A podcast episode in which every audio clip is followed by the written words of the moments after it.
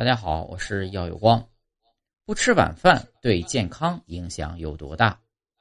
为了保持完美的身材，很多人都会不吃晚饭。但是不吃晚饭不仅不能减肥，反而会对健康造成损害。很多人认为不吃晚饭等于排毒，网络上很多人都在向晚餐说不。但是晚饭的罪恶真的有这么大吗？日本回顾了人群。研究的结果显示，三年内不吃晚饭的人中呢，男生和女生长胖的比例分别提高了百分之七十四和百分之六十八。这是为什么呢？一方面，节食引起体内激素水平的变化，导致食欲增加，他们会在晚饭以外的时间摄入更多的食物；另一方面，不吃晚饭会导致人体摄入的热量减少，身体长期处于能量不足的状态。这反而使人的基础代谢降低。更可怕的是，长期不吃晚饭的话，人会面临各种问题。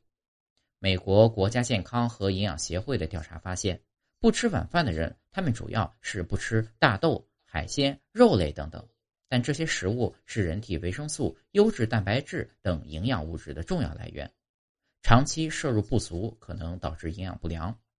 另外呢？研究证实，长期不吃晚饭会导致血糖代谢紊乱，进而增加患肥胖和二型糖尿病的风险。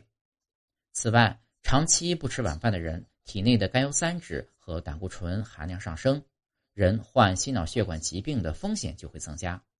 除了这些实质性的损伤之外，长期不吃晚饭还会损害人的精神健康。与规律饮食者相比，不吃晚饭的老年人，其压力风险是正常人的一点二倍。抑郁风险是正常人的一点三八倍，自杀念头风险是正常人的一点四六倍。晚饭的重要性不言而喻，那晚饭到底到底该如何吃呢？